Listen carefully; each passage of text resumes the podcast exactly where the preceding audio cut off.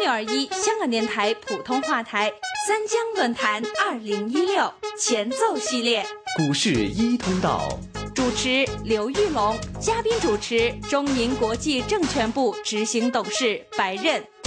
就在沪港通正式上马之后，二零一六年深港通也被正式的搬上舞台，进入了大家的视野。尽管深港通现实还没有开通，但是各项程序正在紧锣密鼓的筹备当中。深港通的启动和进展当中有什么值得我们留意的事件呢？一起来听中银国际证券执行董事白刃来给我们分享一下。作为内地 A 股的另外一个主要市场啊，也就是说深圳市场来说呢，那么沪港通呢已经运行了差不多两年了。但是呢，一直呢，这很多投资者呢在看呢，就是为什么呢？这个深圳的 A 股呢不允许有一个同样的这样一个设计。那么这个答案呢，实际上在二零一六年的应该说呃第三季度呢，呃二零一六年的夏天呢有了一个正式的一个答复，也是说呢，呃这个有关当局的正式宣布呢，深港通也将于今年内呢会呃实现。那么目前初步来看呢，这个第四季度也说大概十一到十二月开通的机会呢是非常高的。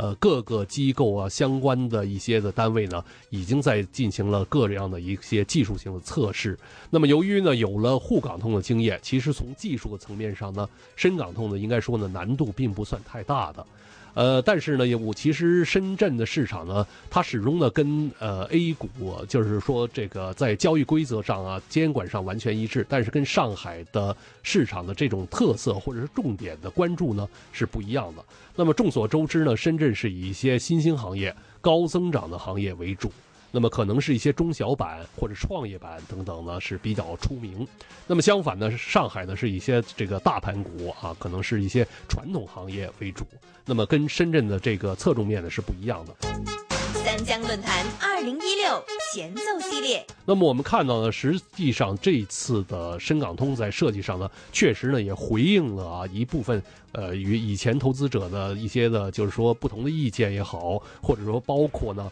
也这个呃，就是体现了深圳市场的一些特色，也就是说刚才所所讲的呃高增长行业、新兴行业等等。那么因此呢，这次的深港通的投资范围呢，实际上比这个二零一四年的这个呃沪港通呢要呃宽松的多啊。比方说呢，它可以包含的除了在香港的一些呃这个大盘股啊，像这个恒生指数成分股或者呃国企指数成分股以外呢。同时呢，也是可以呢，是买一部分呢，呃，恒生呢中小型这个指数的一些成分股。当然呢，在最最小的市值方面有一一些的呃具体的要求。但是无论如何呢，其实我们呃粗略的估算呢，其实这次啊，在港股这边呢，至少呢已经投资的可选择的呃个股呢是多达五百多个。那么北向在深圳方面呢，甚至是更超过八百只个股。那么相对于这个上海，就是这个呃呃沪港通的时时候呢，实际上呢是有一个